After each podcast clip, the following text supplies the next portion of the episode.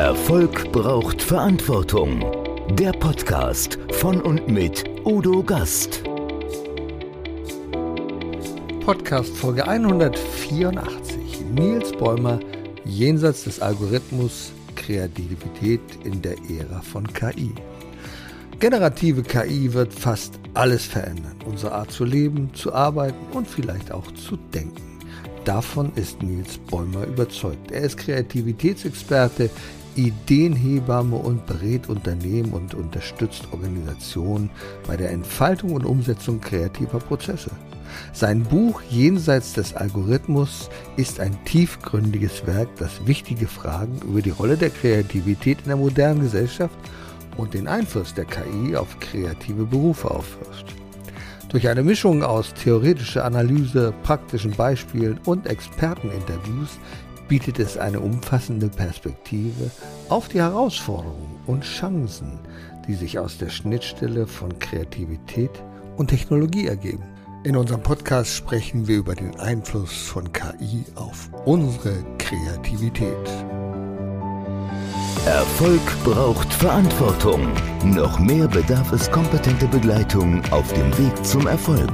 Weise Unternehmer holen sich Rat von denen, die den Weg schon gegangen sind und die Abkürzungen kennen. Die Kontaktadresse von Udo Gast finden Sie direkt in den Show Notes. Herzlich willkommen zu einer neuen Folge Erfolg braucht Verantwortung. Und was bewegt uns eigentlich im Moment, liebe Zuhörer, liebe Zuschauer? Es gibt zwei Buchstaben, die hören wir fast täglich, die heißen KI. KI? Künstliche Intelligenz, keine Intelligenz, Kompetenzintelligenz oder kreative Intelligenz. Das wäre doch mal was. Jemand, der sich mit Kreativität befasst und das in Verbindung mit künstlicher Intelligenz, den habe ich heute als Gast. Herzlich willkommen, Nils Bäumer. Hallo Udo, schön, dass ich hier sein darf. Nils Bäumer, Ideenhebamme, Impulsgarant, der unterstützt Menschen und Organisationen in der Entfaltung ihrer kreativen Potenziale. Und das macht er sehr gut, schreibt Bücher, mehrere Bücher und ein neues Buch von ihm. Und über das wollen wir sprechen. Und zwar das Buch zu KI. Und das heißt, mein lieber Nils, wie heißt denn dein Buch? Das Buch heißt Jenseits des Algorithmus, Kreativität in der Ära von KI. Und deswegen ist schon mal ganz wichtig zu wissen, viele werden sagen, ah, Algorithmus, das kenne ich aus Mathe. Was ist denn Algorithmus, sag mal? Das Gute ist, ich bin ja gar kein KI-Experte und Mathematiker schon gar nicht, sondern bin an KI gekommen, also an eine generative KI, wie die meisten anderen auch. Äh, ich habe Bildbearbeitungsprogramme gesehen, also Text-to-Picture, wie man so schön sagt, und natürlich ChatGPT und habe gemerkt, okay, meine Welt der Kreativität, die seit circa 25 Jahren immer gleich war, hat sich komplett geändert und wird sich komplett ändern. Und zwar nicht nur für mich, sondern für alle. So, und wie kam es jetzt zu dem Titel?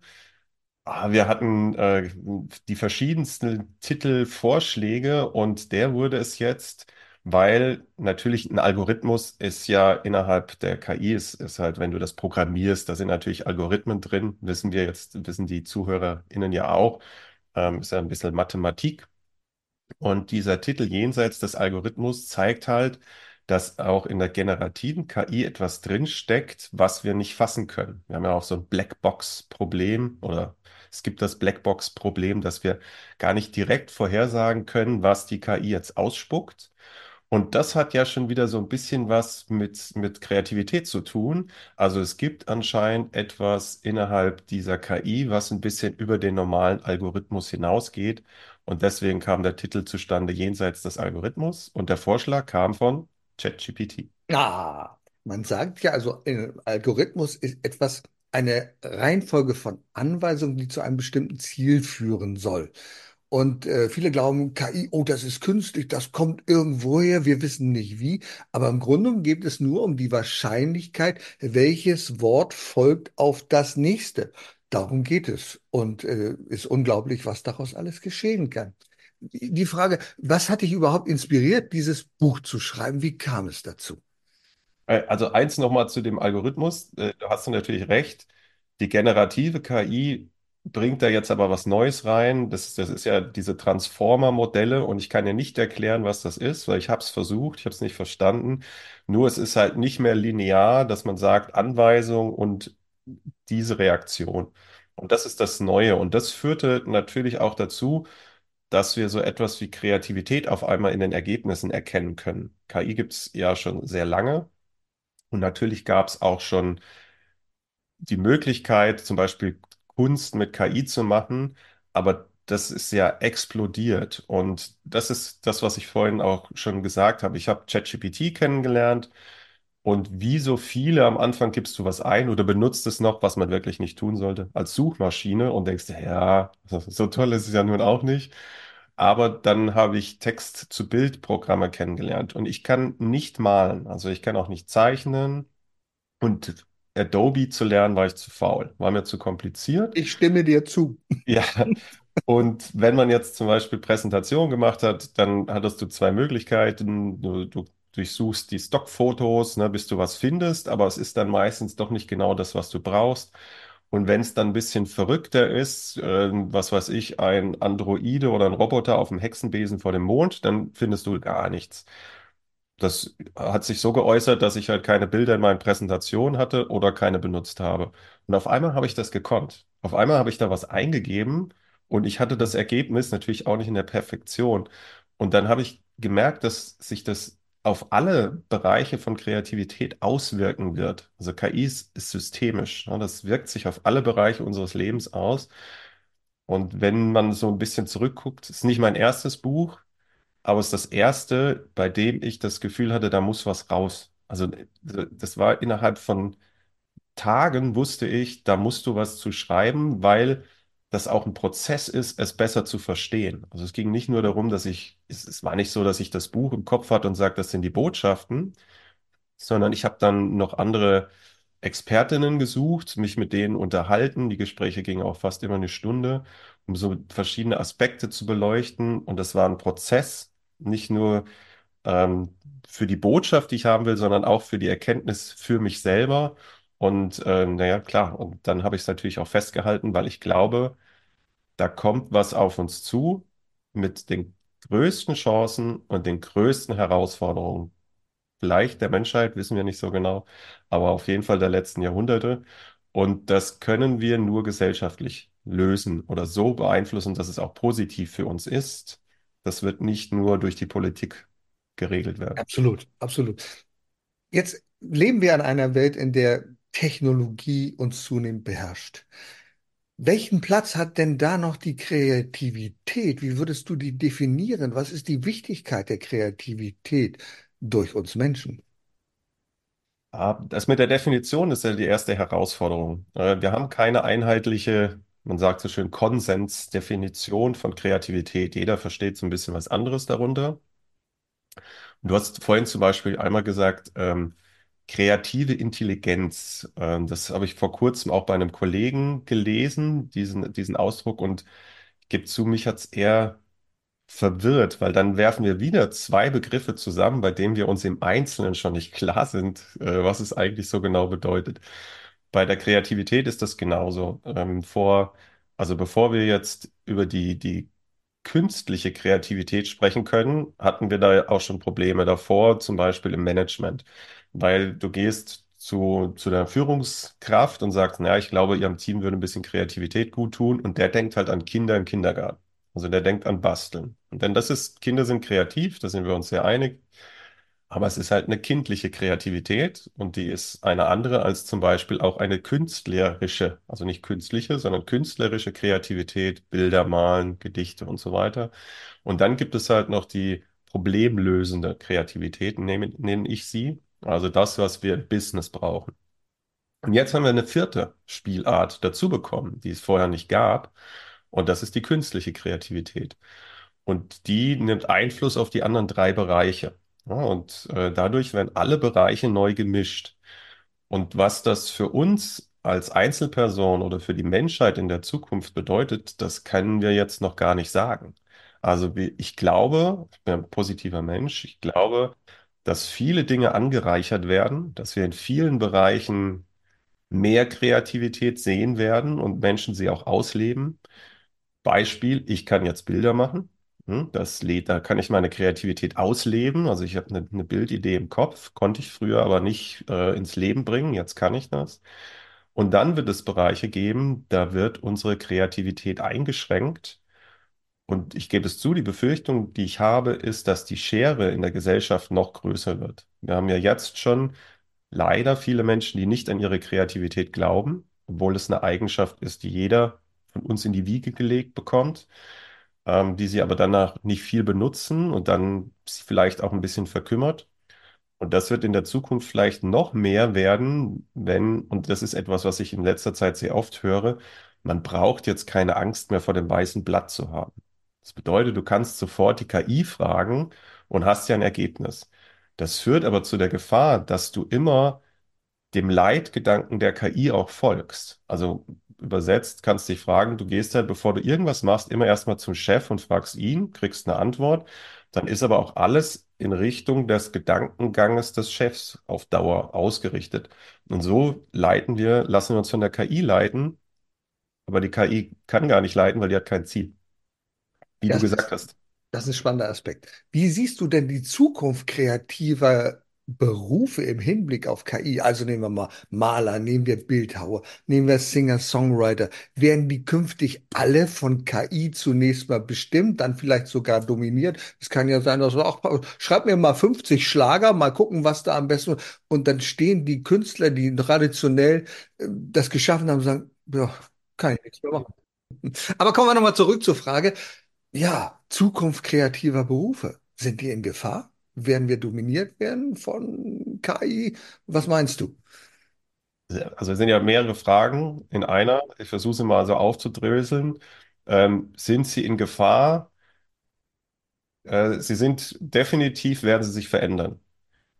Ich glaube nicht, dass sie alle ersetzt werden. Also es gibt, es, also man muss wirklich da mit verschiedenen Augen drauf gucken, wird es Berufe geben, die es nicht mehr geben wird oder die wirklich ersetzt werden oder verschwinden. Ähm, ja, es wird Berufe geben, die verschwinden.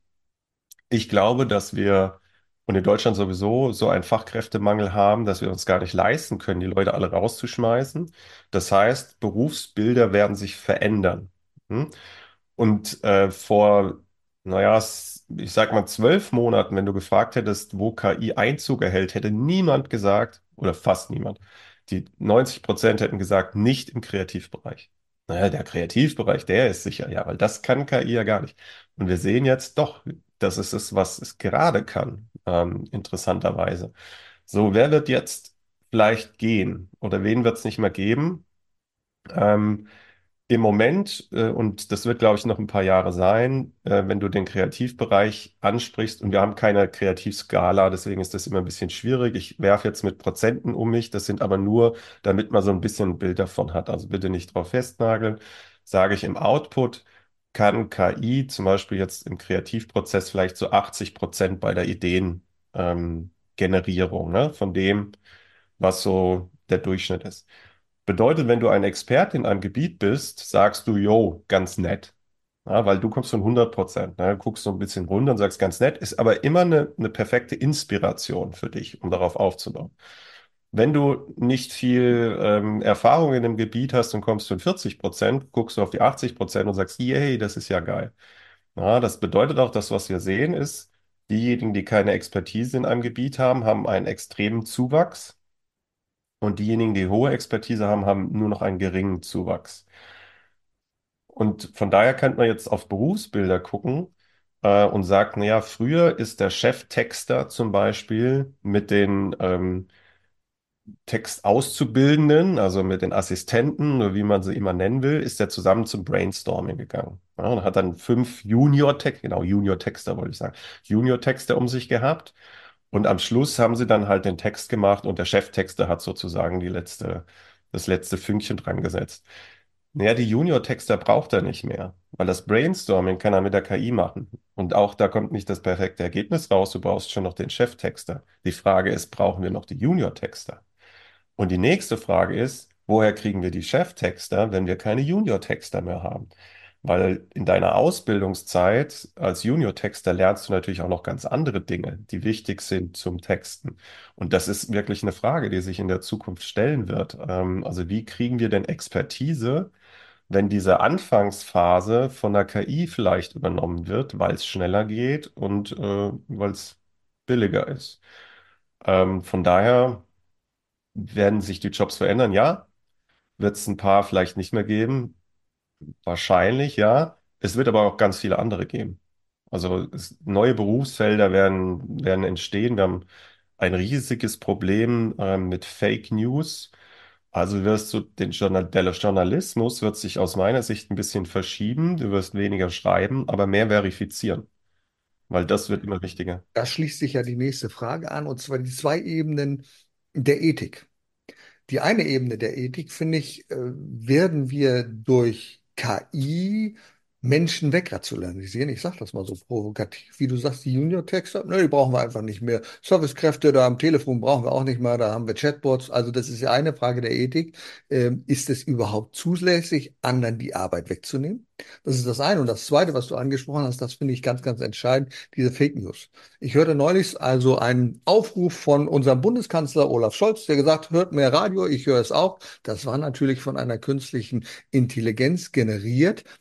Darf die das? Wir werden zukünftig wahrscheinlich große Herausforderungen haben. Wir werden äh, Fake News haben, ein, ein Zelensky, der einem Putin die Hand gibt. Da haben wir nur erkannt, naja, anhand der Finger, das passte nicht so ganz, aber die sollen sich angeblich im Wald begegnet sein. Wir werden also eine große Herausforderung haben, das zu erkennen. Und es liegt doch an uns, wie wir die Ethik festsetzen. Wie siehst du das? Also gut, wenn du den letzten Satz nimmst, ja, es liegt an uns, wie wir die Ethik festsetzen, sage ich absolut. Die Gesellschaft ist gefragt. Ich springe mal am Anfang äh, der ersten Frage. Ist es ethisch, wenn, ähm, oder wie ist es ethisch zu beurteilen, wenn KI Jobs wegrationalisiert?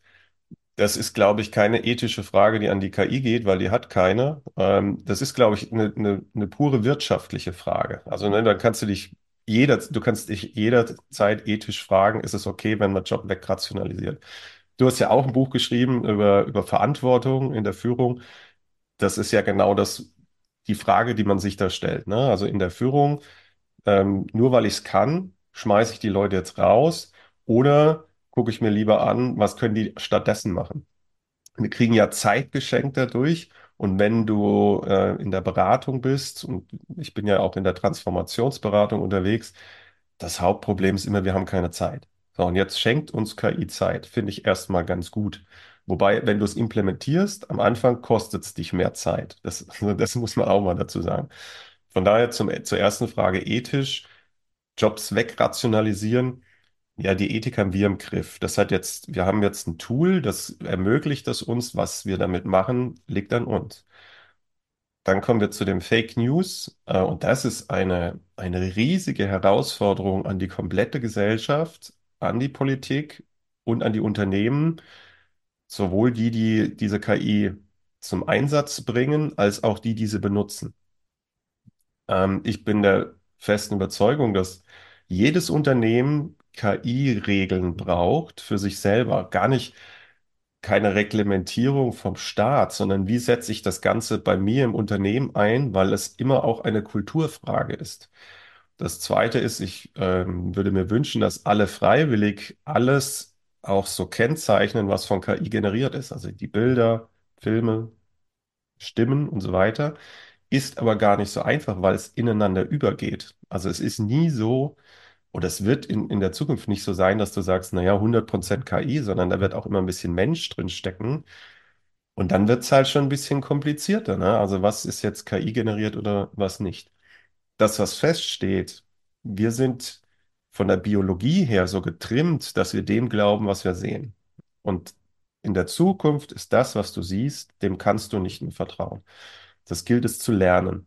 Vielleicht werden zukünftige Generationen das sogar besser können. Das weiß ich nicht, weil die KI wird ja auch besser. Auch jetzt schon kannst du Bilder nicht mehr unterscheiden, ob sie KI generiert sind oder echt sind. Soweit ist die Technik schon. Das mit den sechs Fingern ist auch schon dahin. Also das, das war so vor zwei, drei Monaten noch.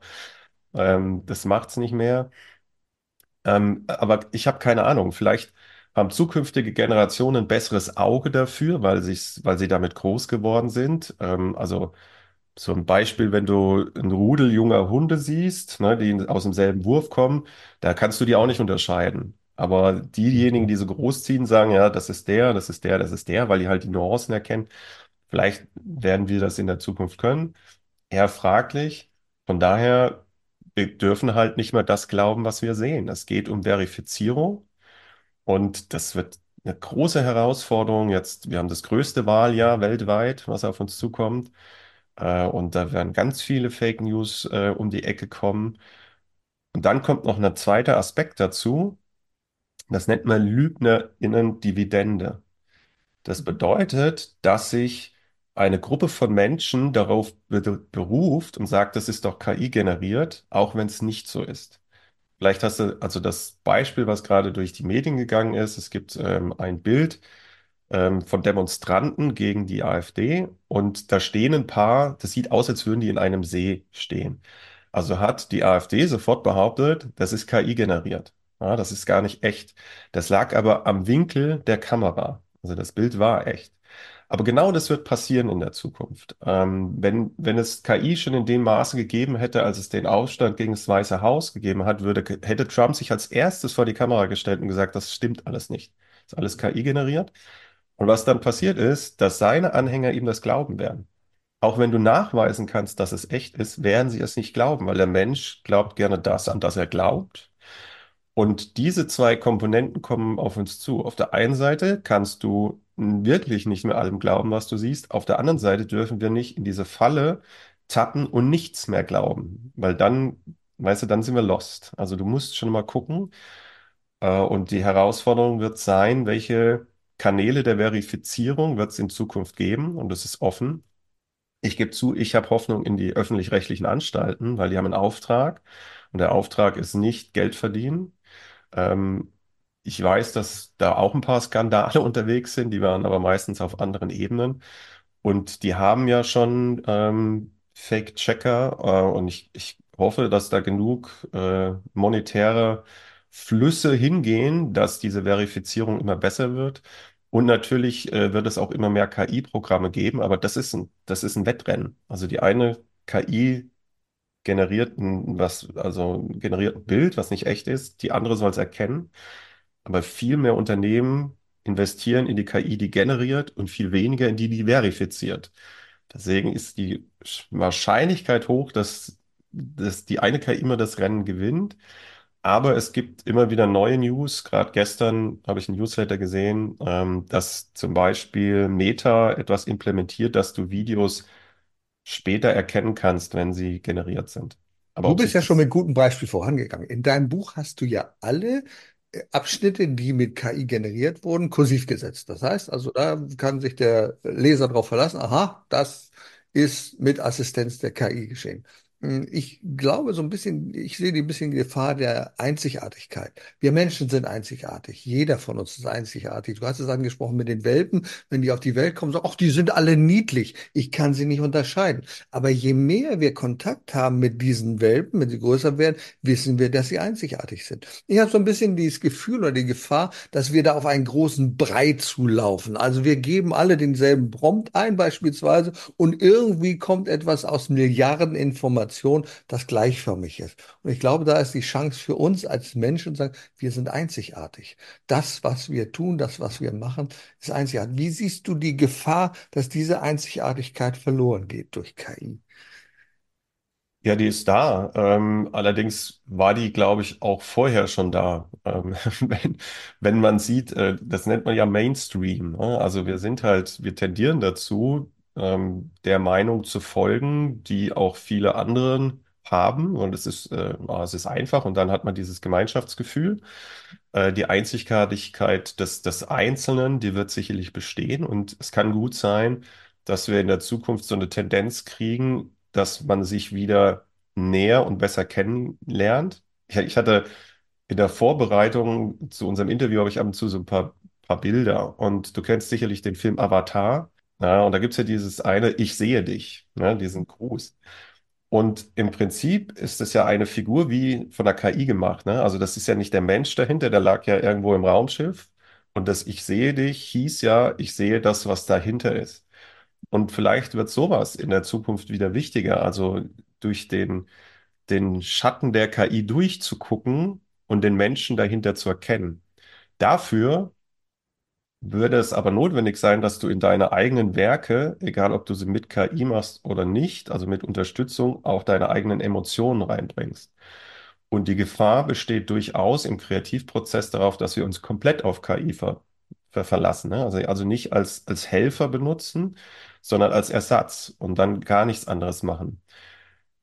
Das äh, Gefährliche daran ist, dass der Output trotzdem individuell aussehen wird, ähm, weil ich natürlich jedem Chatbot auch sagen kann, ähm, hör dich so an, du sollst so antworten. Das heißt, natürlich wird's, ist es trotzdem noch ein, folgt ja noch dem Algorithmus, der möglichst vielen gefallen wird, aber trotzdem ist der Output jedes Mal ein bisschen anders. Es fällt uns also gar nicht so auf, dass es, weil sonst würden wir KI sofort erkennen, tun wir aber nicht. Also du kannst KI so steuern, dass sie aus, dass, dass die Wirkung eines Individuums gewahrt bleibt. Du bist ja ein sehr kreativer Mensch. Inwieweit nutzt du KI, um deine eigene Kreativität nach vorne zu bringen, zu ergänzen? Wie, wie, wie machst du das?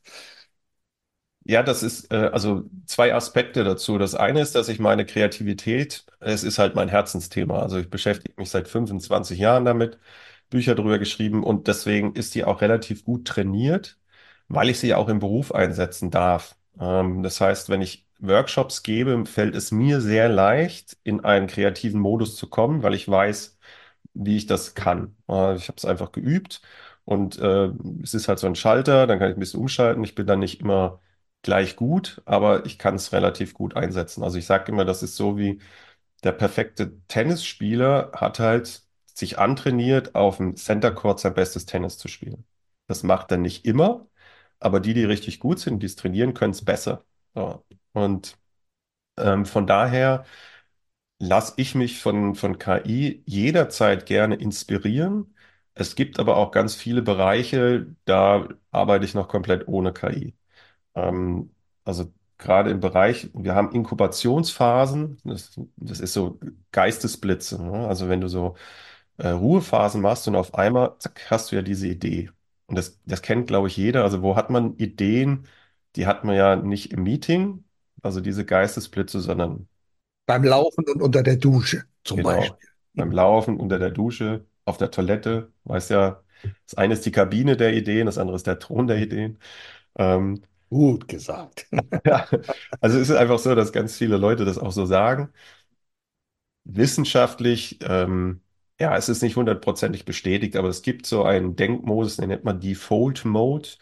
Und da werden äh, die unterbewussten ähm, Teile des Gehirns werden ein bisschen mehr angeregt. Dein Planungsapparat lässt ein bisschen nach, wird gedämpft, ne? Und deswegen sagen wir nicht sofort zu jeder Idee, das geht nicht. Und dann kommen halt solche Geistesblitze hoch. Das ist eine Eigenschaft, die KI nicht hat und nie haben wird. Ne? Und das, und die wird uns immer auszeichnen gegenüber von KI-generierten Ideen. Die Frage ist, ob der Output besser ist. Und ich hoffe es und ich glaube es. Ähm, ansonsten aber, ähm, also ich benutze KI täglich, auch im Kreativprozess. Nach draußen kann ich den Tipp geben, bitte nicht jedes Mal diese Angst vor dem weißen Blatt durchgehen lassen, sondern ganz bewusst sich mal vors weiße Blatt setzen und selber anfangen und dann eine KI mit dazu nehmen, wenn denn gewünscht, ähm, und es immer als Edelhelfer sehen. Ähm, und, und also Inspiration super, aber ich habe die Erfahrung gemacht, die letzten 20 Prozent des Weges muss ich selber gehen. Und ich glaube, das wäre ein Tipp, den ich noch dazu geben würde. Stell dir immer vor, was erwartet dein Publikum?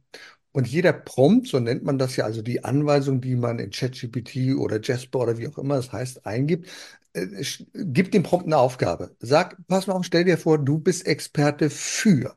Denn dann weiß die KI, aha, ich sehe das aus der Sicht. Stell dir vor, du bist ein kreativer Maler und sollst dieses oder jenes machen. Dann ist das Ergebnis oft besser, als wenn du sagst, schreib mir mal ein Gedicht. So, wenn du sagst, schreib mir mal ein Gedicht, dann Also das ist nicht nur oftmals besser, es ist immer besser. Äh, absolut. Deswegen, deswegen völlige Unterstützung. Ähm, ich glaube, ein, ein Fehler, der auch da draußen einigen passieren kann, oder das ist eine Falle, in die man tappen kann, okay, jetzt hat er Bäume und Äh, der Gast so viel über ChatGPT gesprochen, ich gehe raus, probiere das. Dann gibt man Prompt ein und da, was rauskommt, ist Quatsch. Ne? Vielleicht sogar noch halluziniert, also auch vielleicht noch falsch. Ähm, ChatGPT hat Zugriff auf das fast das komplette Internet, also ein unglaubliche Wissensbasis. ChatGPT weiß aber zu keiner Zeit, auf was es zugreifen soll, außer wir sagen es der KI. Das bedeutet, wenn ich einfach nur sage, hol dir irgendwo was, dann holt er das aus dem Internet, wo auch unwahrscheinlich viel Quatsch gestanden hat und, und ganz flaches Wissen, was uns überhaupt nicht interessiert. Wir wollen eine Expertise. Also gilt es, die, der KI zu sagen, greif möglichst auf den Teil zu, der mich jetzt interessiert. Und das, was äh, jetzt als Anwender interessant ist, ChatGPT kennt auch alle Kreativitätstechniken, die so auf dem Markt sind und auch alles, auch alle Businessmodelle, also SWOT-Analyse, Walt Disney-Methode, Sechs-Hüte-Technik, kennt's alles. Ähm, Design Thinking, wie auch immer, Scrum, ist alles drin. Also kann ich natürlich auch sagen, du bist der Fachmann für die Sechs-Hüte-Technik. Ich habe selber keine Ahnung, wie sie funktioniert. Führ mich mal da durch. Und dadurch kann man natürlich selbst für einfache Workshops schon super Hinweise bekommen. Aber das, was du gesagt hast, ist so wichtig. Wenn wir uns früher gab es so das Pareto-Prinzip 80-20. Gibt es heute immer noch. Ja, genau. Gibt es immer noch. Und es hat auch noch, es hat auch noch seine Gültigkeit, wird es wahrscheinlich immer haben. Es hat sich in der Verbindung mit KI, glaube ich, ein bisschen geändert. Es ist, in der Zukunft wird es vielleicht 10, 80, 10 sein. Im Moment, glaube ich, ist es eher noch 30, 40, 30. Das bedeutet, am Anfang habe ich 30 Prozent Arbeit. Das ist der Prompt. Oder ich muss mir einen guten Chatbot bauen. Oder ich muss mir das richtige, oder ich muss mir den richtigen GPT suchen, also die, die ChatGPT in der Bezahlversion haben. Da gibt es ja schon fertige Chatbots, die man zugreifen kann. Da gibt es super, also Innovator heißt einer, das hat ein Professor von der Wharton School gemacht. Ah, Dem gibst du eine Frage und dann hast du 20 Minuten später kriegst du ein Word-Dokument mit Ideen. Das ist schon ziemlich krass. Also was, was da schon rauskommt, der ist halt gut programmiert. Dann kommt die KI vielleicht so mit 40 Prozent und dann haben wir nochmal 30 Prozent, um das Ergebnis zu schleifen. Und in der Zukunft wird natürlich die KI immer besser. Wir werden besser mit ihr zusammenarbeiten. Dann sind wir vielleicht bei 10, 80, 10. Ja, dann hast du noch 10 Prozent am Anfang, 80 in der Mitte, 10. Und klar, wenn du jetzt deinen eigenen Chatbot gemacht hast, sagst dem, hey, mach das jedes Mal so, musst du die Arbeit nicht jedes Mal neu machen. Aber das ist essentiell, was du gesagt hast. Im Moment am Anfang Arbeit, dann kommt KI, dann kommt wieder Arbeit und dann wird das Ergebnis gut. Deswegen sehe ich auch große Chancen für die Bildung, für den Bildungsbereich, die individuelle Bildung. Also wir haben ja große Probleme, Nachwuchskräfte zu finden, äh, gerade in, in der schulischen Bildung. Ich glaube, da kann uns KI doch sehr viel helfen, gerade individualisiert Nachhilfe zu erklären. Erklär mir es wie einem Fünfjährigen. Ich habe das nicht verstanden mit dem Lagrange-Ansatz. Und dann erklärt dir die KI den Lagrange-Ansatz, den ich auch nie verstanden habe. Viele werden fragen, was ist das? Kommt aus den Wirtschaftswissenschaften aber die kann es mir so erklären und so oft erklären, bis ich sage, okay, jetzt habe ich es richtig verstanden. Absolut. Also ich, ich habe ja vorhin gesagt, die, die größten Chancen und die größten Herausforderungen und ich glaube auch in der Bildung unwahrscheinliche Chancen. Also auch wenn du auf Länder guckst, die, die in, also auf Entwicklungsländern guckst, keine Sprachbarrieren. Wenn du das, wenn du die Technik dahin bringst, hast du in, kannst du in jede Schule kannst du ausgebildete Lehrer hinschicken, weil das Chatbots sind. Die müssen halt gut trainiert sein. Äh, glückliche, also das ist aber nur so ein Bauchgefühl, glaube ich auch. Also unser Schulsystem ist ja nun mal ähm, Jahrhunderte alt fast. Hat sich kaum geändert. Die Digitalisierung hat es auch ausgesetzt, erfolgreich. Ähm, selbst, äh, selbst äh, so ein Virus hat es nicht klein gekriegt. Ich glaube, mit KI werden sie sich ändern müssen. Und so wie ich das mitbekomme, an ganz vielen Schulen und auch an Universitäten äh, läuft da schon was. Also es gibt einige Universitäten äh, in Deutschland, die schon mit ChatGPT arbeiten, auch wenn das aus Datenschutzgründen in Deutschland ziemliche Hürden hat, zu Recht. Ähm, aber daran kommst du nicht vorbei. Es gibt so eine Anekdote, die das zeigt. ChatGPT im Sommer letzten Jahres hat an den Nutzungszahlen nachgelassen. Und die Börse hat gesagt, oh, der Hype ist vorbei. ne? Also die, die Aktie ist auch gefallen. Und danach wurde festgestellt, das war, weil in den USA Sommerferien waren. Das heißt, die ganzen Kids nutzen ChatGPT in der Schule, dann war Ferien, dann sind sie wieder kicken gegangen oder ja, da drüben halt ähm, haben sie Football gespielt. Und dann kamen sie zurück in die Schule und haben es wieder benutzt und die Zahlen gingen wieder nach oben. Das zeigt uns, die Schüler, die Kinder benutzen es schon. Und ganz viele Erwachsene, mit denen ich spreche, wissen überhaupt nicht, was da draußen ist. Und auch wenn wir hier über, über Fake News sprechen, dass es so etwas wie Face Swapping gibt, dass ich über ein Video ein anderes Gesicht legen kann. Jeder, der im Internet ist, du, ich sowieso, aber auch ich sage jetzt der Otto Normal äh, Mensch mit LinkedIn-Profil, egal was, sobald ich ein Bild im Internet habe, kann ich das benutzen. Ich brauche ein Sprachfitzel, zehn Sekunden, kann ich die Stimme generieren. Das gilt, es uns bewusst zu machen, dass die Gefahr besteht. Und wie gesagt, unsere Kinder benutzen es. Ich kann nur jedem empfehlen, wer es noch nicht gemacht hat, es wenigstens auszuprobieren, damit wir wissen, was diese Tools können und welche Welt wir uns reinbewegen. Du hast recht, gerade gestern hat mich die Meldung erreicht, dass Taylor Swift, die ist ja im Moment äh, auch gehypt in allem durch die NFL und ähnliches. Ja, sechs Äh, Grammys gekriegt gestern oder ja, so. ja, ja, ja. Äh, Taylor Swift, man hat das Bild Ja, Nacktfotos von genau. KI kreiert, kreiert sind erschienen von ihr. Das ist natürlich eine große Gefahr und das ist ein Ding. Und du wirst erstmal mh, immer im Fokus stehen und sagen, um Gottes Willen, was hat der oder die da gemacht? Bis dann jemand reflektiert, naja, vielleicht ist das auch wirklich nur ein Fake. Aber es gibt ja immer noch einige Totalverweigerer, die sagen, nee, damit will ich nichts zu tun haben, das ist nichts für mich, nicht keine meine Generation. Welchen Tipp würdest du kreativen Menschen geben, die sagen, ich weiß nicht, ob das was. Wie kann man da einsteigen? Also deswegen äh, ist es so wichtig, dass es ein Kulturthema ist, also auch für Unternehmen. Du bewegst dich da ja auch viel in der Landschaft. Es gibt so eine Untersuchung, dass sich 20 bis, also die ist aus dem letzten Jahr, deswegen wissen wir, die Zeiten sind so schnell, aber trotzdem 20 bis 25 Prozent wünschen sich ähm, Schulungen im Bereich KI. 20 bis 25 sagen aber auch, sie verweigern das bis hin zur Kündigung, wenn sie mit KI arbeiten müssten. Und das ist der Gap, den wir haben. Und in einem Unternehmen ist es wichtig, dass wir die Menschen mitnehmen und gesellschaftlich glaube ich auch. Gerade für kreative Menschen da draußen lebt das aus. Also probiert es aus, testet. Es gibt so viel kostenlose Tools da draußen, die man benutzen kann. Testet es und bitte nicht, also zum Beispiel nicht zu ChatGPT gehen und das wie eine Suchmaschine benutzen, wie Google und dann sagen, die Ergebnisse sind schlecht. Das, das ist natürlich. Aber mit ChatGPT kann ich zum Beispiel schon sprechen. Allein den mal mitzunehmen und wer jetzt sagt, Technik ist nicht meins, Kopfhörer auf, Brainwalking machen, geh in die Natur raus und unterhalte dich einfach mal mit dem Bot und stell dem mal ein paar Fragen. Ähm, also wer, wer bei LinkedIn ist, bei mir auf dem Profil habe ich drei bis vier Prompts schon reingeschrieben, wie man zum Beispiel äh, mit ChatGPT eine Brainwalking macht mit der Sechs-Hüte-Technik. Ja, das den musst du nur einkopieren und dann kannst du sagen, ich habe hier eine Idee, antworte mal aus der Sicht des gelben Hutes. Dann nimmt er immer eine Persönlichkeit an. Und das ist super interessant, was da rauskommt.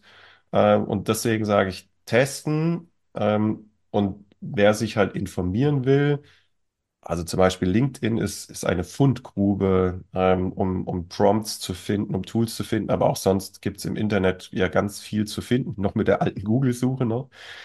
Und alle von uns sollten sich bewusst sein, dass KI in unser alltägliches Leben reinkommt, ob wir wollen oder nicht, außer du kapselst dich komplett ab.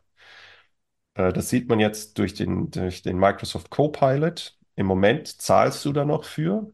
Ja, und der wird auch erst ein bisschen langsam ausgerollt.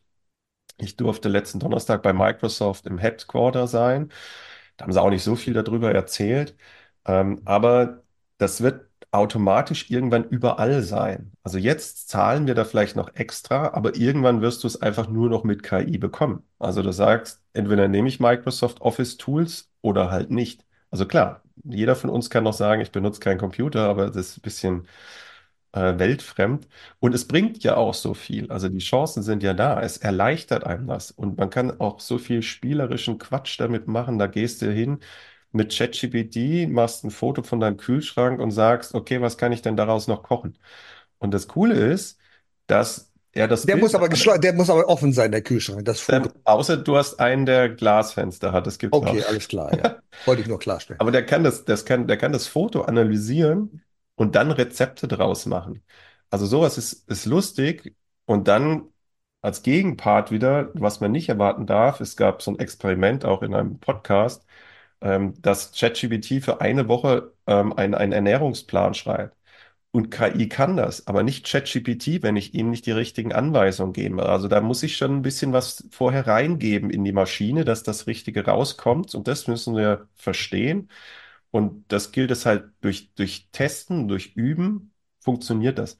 Wir haben so eine, so eine Grenze, die ist unsichtbar um uns rum. Und es gibt eine Aufgabe, oder stell dir vor, du hast zwei Aufgaben. Für dich erscheinen die gleich schwer. Du denkst, das ist eigentlich genau dasselbe. Die Grenze der KI ist aber unsichtbar und das eine ist innerhalb der ihrer Möglichkeiten und das andere außerhalb. Das heißt, einmal kriegst du ein super Ergebnis und einmal totalen Schrott. Du weißt auch nicht warum. Das weiß selbst die Leute, die KI trainieren, nicht warum. Ne? Das ist halt mal so. Und das finden wir nur raus, wenn wenn wir testen. Das ist eigentlich ein gutes Schlusswort. Nur rausfinden, wenn wir testen, den Mut zu haben, lieber künstliche Intelligenz einzusetzen als keine Intelligenz. Denn manchmal haben wir das Gefühl, dass keine Intelligenz sehr weit verbreitet ist, besonders in der Meinungsmache. Ich glaube, ein, einen Satz darf ich noch nachschieben, weil Mut, hast du gerade gesagt, und das ist ein Triggerwort, wenn auch, äh, wenn zum Beispiel jemand sagt, na ja, dann brauchen wir in der Zukunft ja auch keine Kreativität des Menschen. Es kommt ja noch ein Part dazu. Eine gute Idee zu haben, ist das eine. Sie umzusetzen, ist das andere. Und KI hat keinen Plan. KI hat keinen Schmerz. KI hat keine Sehnsucht. Das ist etwas, was wir haben. Und gute Ideen, die haben ja immer Widerstand, ähm, weil die Leute finden sie am Anfang nicht, nicht alle toll, weil es ja irgendwas verändert. Und KI gibt dir aber immer die Ideen, die möglichst vielen Leuten gefallen. Das heißt, Disruption ist des Menschen glaube ich, ist dem Menschen noch zu eigen. KVP, also so kontinuierliche Verbesserungsprozesse, okay, da kannst du vielleicht mit KI arbeiten. Aber das richtig Neue, dafür brauchst du Mut.